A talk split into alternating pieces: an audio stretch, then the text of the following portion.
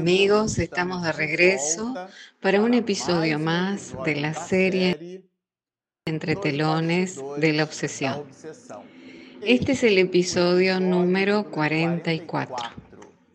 A usted que nos está acompañando en el canal, le decimos que nosotros finalizamos el episodio anterior, el octavo capítulo, exactamente cuando el equipo compuesto por Saturnino, por el mismo Miranda, por Glaucus y un grupo de espíritus, deciden promover una nueva incursión a aquel espacio, aquel anfiteatro, con miras a una entrevista personal con el doctor Teofrastus.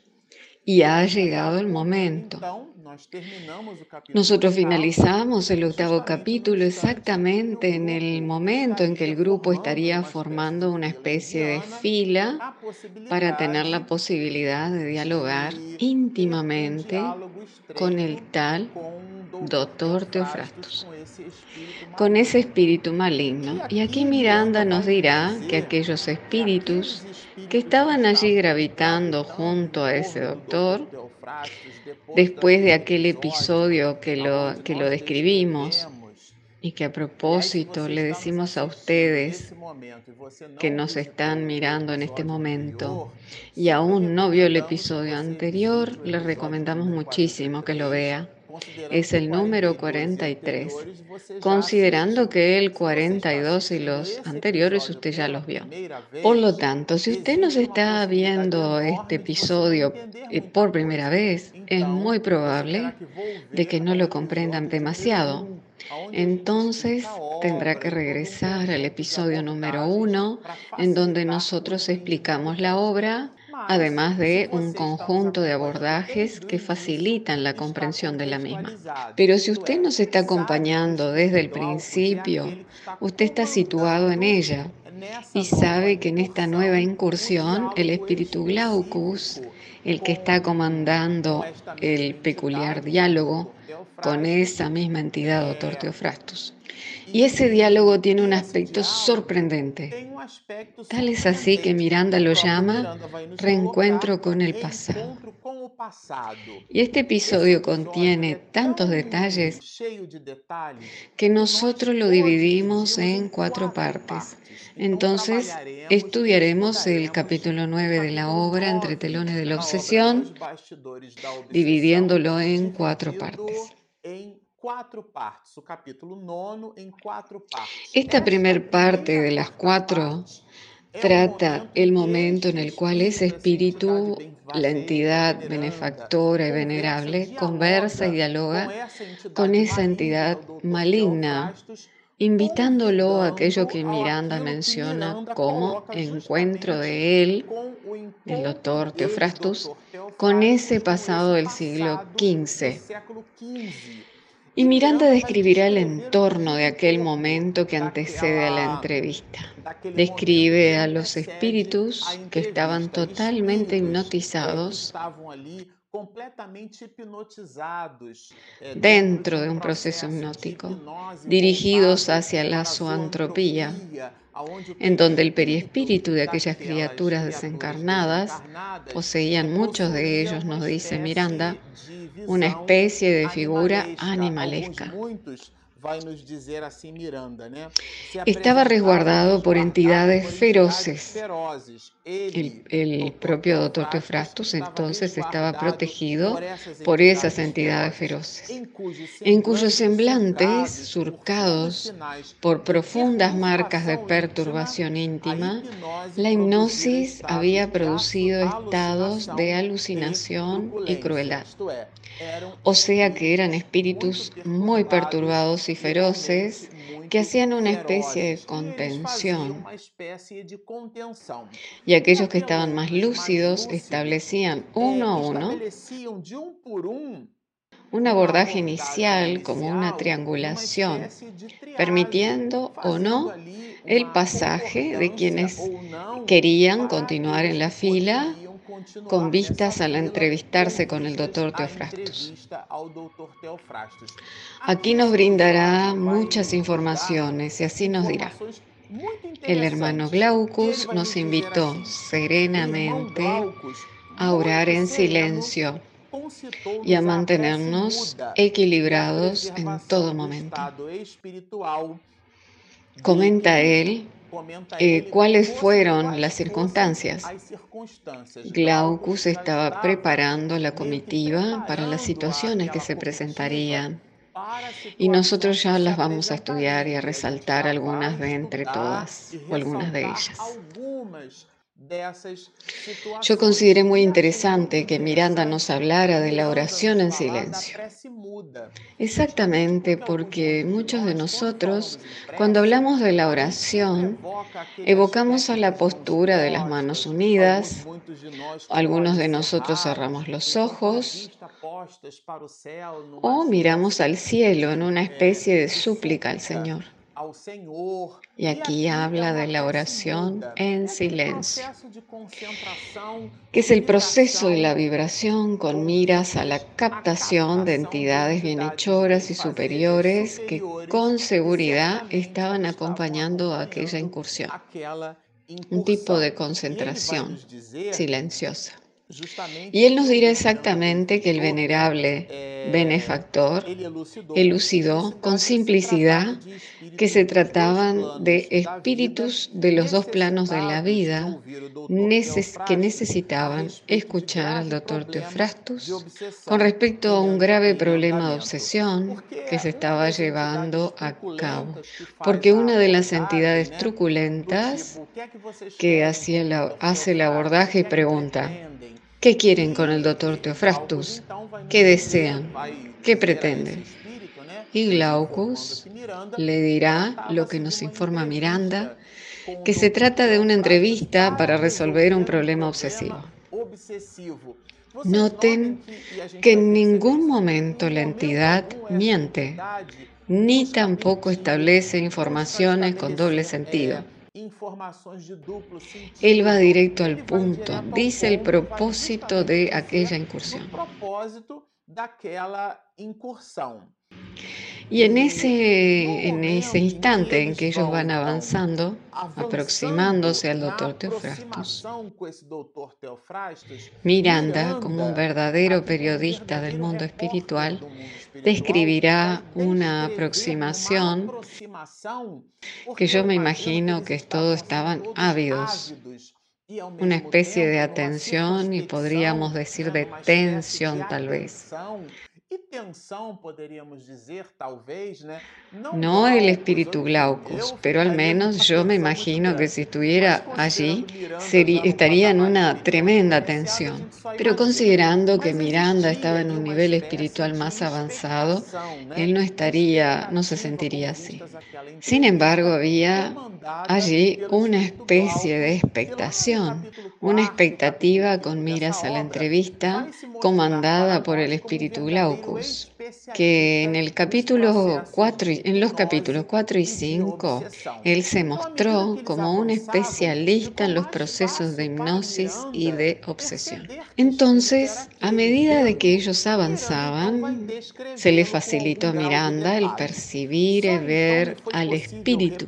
Y Miranda lo describirá con algo de detalle al observarlo, ¿no? Solo entonces me fue posible observar al doctor Teofrastus, debido a la pequeña distancia que nos separaba. En su rostro cruel, adornado por una barba rala a la usanza oriental, que rodeaba sus labios gruesos en permanente rictus de ira, se destacaban sus ojos grandes y enrojecidos, algo fuera de las órbitas, amenazadores. Su frente saliente y abundante cabellera larga, comprendí que era la imagen clásica del horror. Aquí un punto de atención. Miranda nos relatará que en el instante en que él estaba prestando atención al doctor Teofrastus, como si lo percibiese, como si esa entidad maligna lo percibiera, lo mira fijamente a Miranda.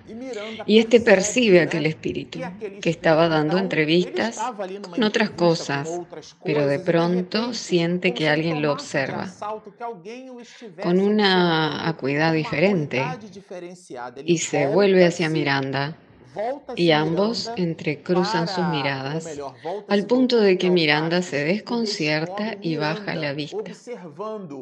En ese instante la entidad venerable, el hermano Glaucus, nos dirá así.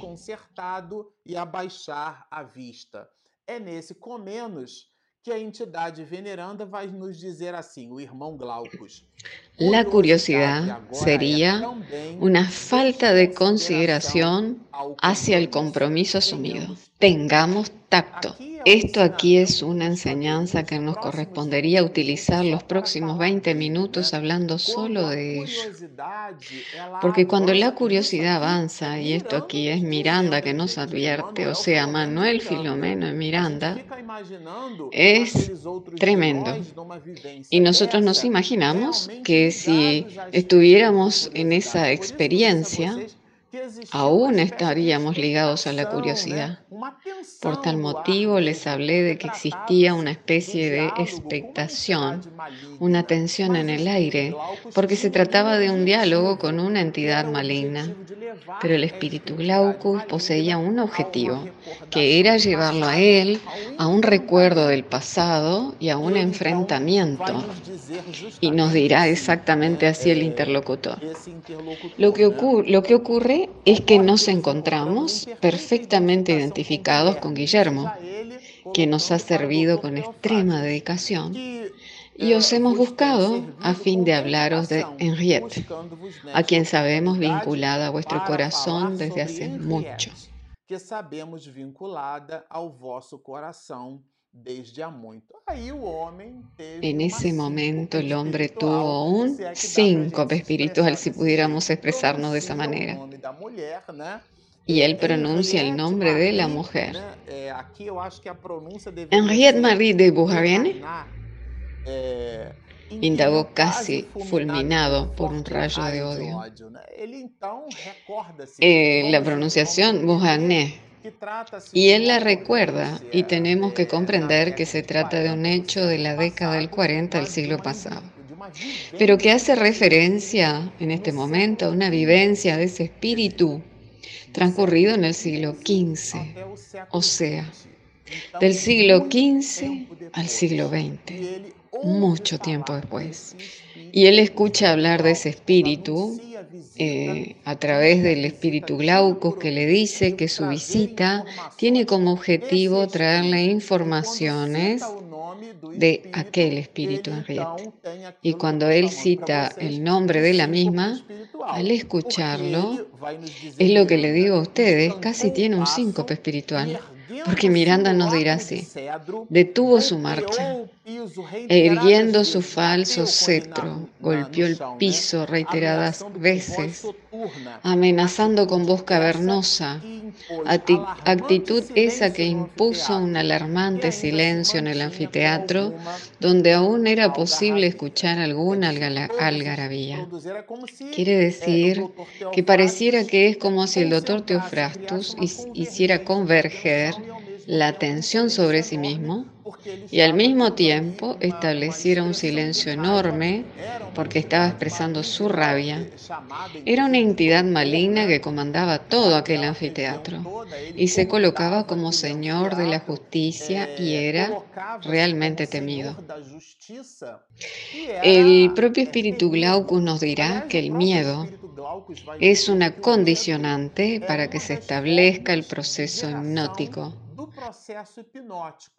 Porque el miedo crea una distonía vibratoria y a través de ella algunos espíritus malignos logran permear determinadas ideas que entran en nuestro campo de observación.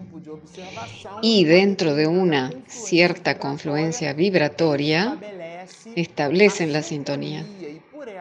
Y debido a ella, debido al miedo, abre, digamos así, una compuerta una puerta que se abre y a través de la cual se establece un conjunto de vibración.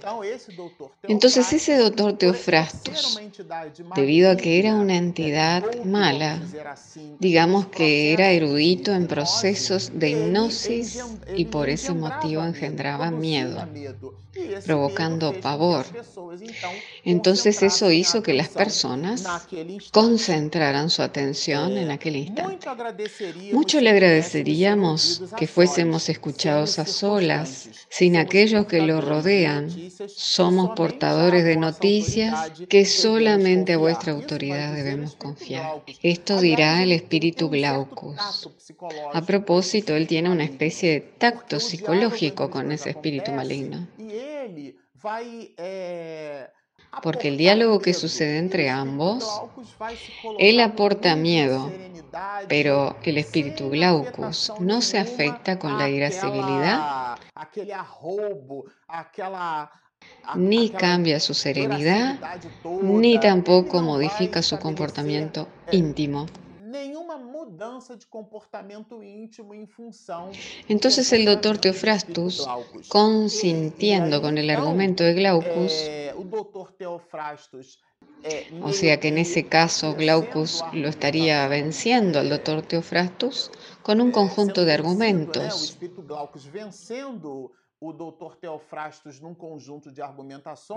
Entonces este percibe que estaba ante algo que tal vez podría beneficiarle. Le podría dar alguna ventaja. Y así le dice el doctor Teofrastus a Glaucus, venga conmigo. Y, la entidad benefactora no pone ninguna resistencia. Y ellos van al ambiente que Miranda nos dice que parecía el despacho el escritorio del doctor Teofrastus. Y después de tomar asiento en una bizarra silla, Miranda nos dirá así, estoy aguardando sus informaciones. Es en ese instante en el cual el espíritu Glaucus dirá que aquel grupo está allí en nombre de Jesús. Y si anteriormente el Espíritu, oyendo el nombre de su amor del siglo XV, eh, en Hiet, porque se trataba de un amor de aquel siglo, él quedó completamente irado, ahora, recibiendo la noticia de que aquel grupo se encontraba allí en nombre de Jesús, es como decimos comúnmente en el lenguaje de la electrónica. Le saltaron los tapones o las chispas. Él sintió una rabia y una, y una irascibilidad tremendas. Y dirá así, ¿cómo tiene el coraje de decir que se dedica a socorrer a los que padecen frente al jefe de la casa de la justicia? Porque él se denominaba a sí mismo como jefe de la justicia, porque aquella arena era considerada por él como un tribunal donde se impartía justicia, en donde los casos de los espíritus hipnotizados y con miras a los procesos hipnóticos eran llevados hasta allí, en donde se analizaban a los espíritus de diversos órdenes y con problemáticas inferiores muy grandes. Y él, considerándose a sí mismo como juez de aquel escenario, impartía la sentencia en aquel tribunal. Por lo tanto, le dice, ¿cómo te atreves? Entonces el espíritu Glaucus dirá que él no está allí para desafiar al doctor Teofrastus. Aprendimos a respetar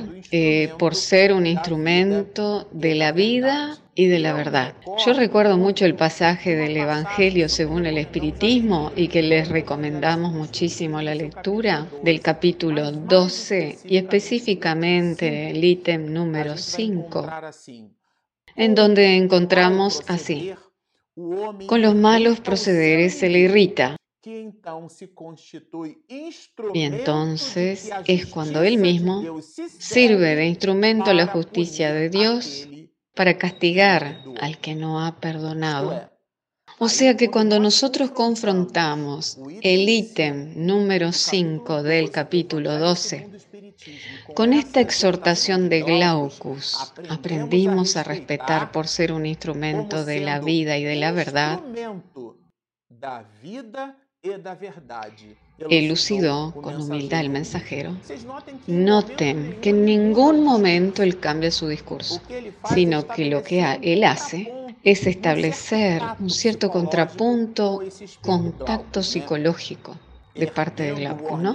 Irguiendo su mirada lúcida, el instructor, visiblemente concentrado en Jesús, esto lo considera maravilloso, y valiéndose de todo el potencial de sus fuerzas magnéticas e hipnológicas, enfrentó las vibraciones. ¿Qué vibraciones enfrentó? Las vibraciones tenaces de ese espíritu, doctor Teofrastus, porque se trataba de un diálogo con una entidad maligna y él nos dirá que Henriette era víctima de un doloroso proceso de vampirización efectuado por uno de los espíritus que pertenecían a aquel grupo. Ahí el doctor Teofrastus lo niega, porque como él no tendría conocimiento de ello, ¿cómo podría ser? Y dice así, Henriette, víctima de nuestra organización, y él le dirá al doctor Teofrastus que después de haber aplicado una inducción magnética con miras al recuerdo de su propio pasado, él obtuvo de ella esclarecimientos sobre el propio doctor Teofrastus. Então vocês vejam que existe ali todo un um, um, um, diálogo franco entre ambos. Né? ¿Dónde se encuentra ella? ¿Qué le sucedió? ¿Qué pasó con su vida? Lléveme a su presencia inmediatamente. Deseo averiguarlo todo.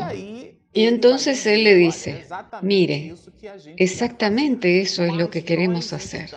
Pero nosotros estamos aquí en objetivos elevados.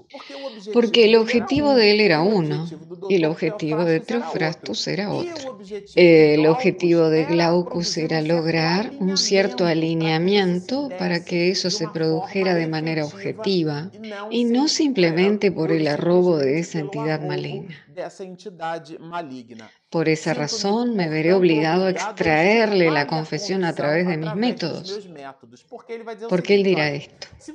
Si usted no me quiere llevar allá, no hay ningún problema.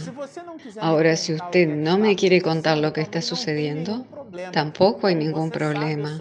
Porque como usted sabe, yo soy una entidad maligna y lograré arrancarle una confesión diciéndole eso a Glaucus. Y este le dice dentro de un razonamiento lógico, mire, usted no necesita arrancarme ninguna información, porque yo estoy aquí dispuesto a ofrecérsela.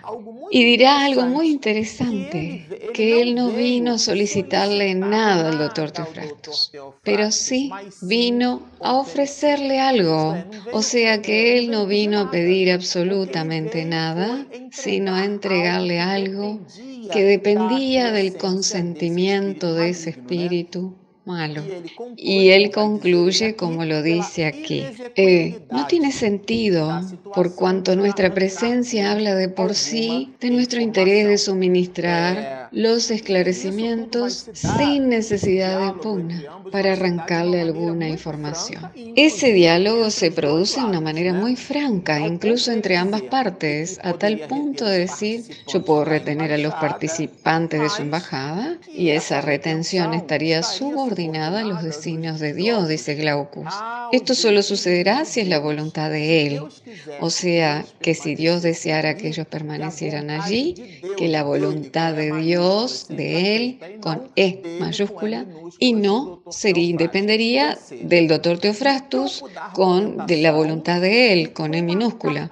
O sea que en el campo de la argumentación y con una capacidad vibratoria que lo mantenía en una serenidad constante, esa entidad maligna no logró convencerlo, ni a través del medio, del medio, y la comitiva acompañaba el diálogo y entre ellos Miranda nos dirá así, las lágrimas humedecían nuestros ojos, porque nosotros creemos que este texto es un texto estático, pero la manera de cómo se colocó esa entidad, su campo vibratorio. Todo eso debió de hacer de aquel momento de diálogo una cosa maravillosa. Entonces el doctor E Teofrasto então dirá así, ¿qué desea de mí? Entonces él culminará lo que lo que él desea. E. Eh, que me ayudes a liberar a Henriette si nos acompañáis Henriette, al nos recinto de pruebas y dolor. Y el doctor Teofrasto cercado por aquel conjunto de argumentos, dirá,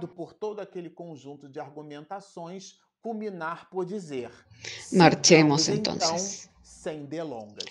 Y será en el próximo episodio que nosotros veremos el desarrollo de la visita del doctor Teofrastus, quien realizará, eh, verá a su amor del siglo XV. Por ahora nos quedamos por aquí, deseándole a todos que continúen estudiando con nosotros, siguiéndonos y mucha paz.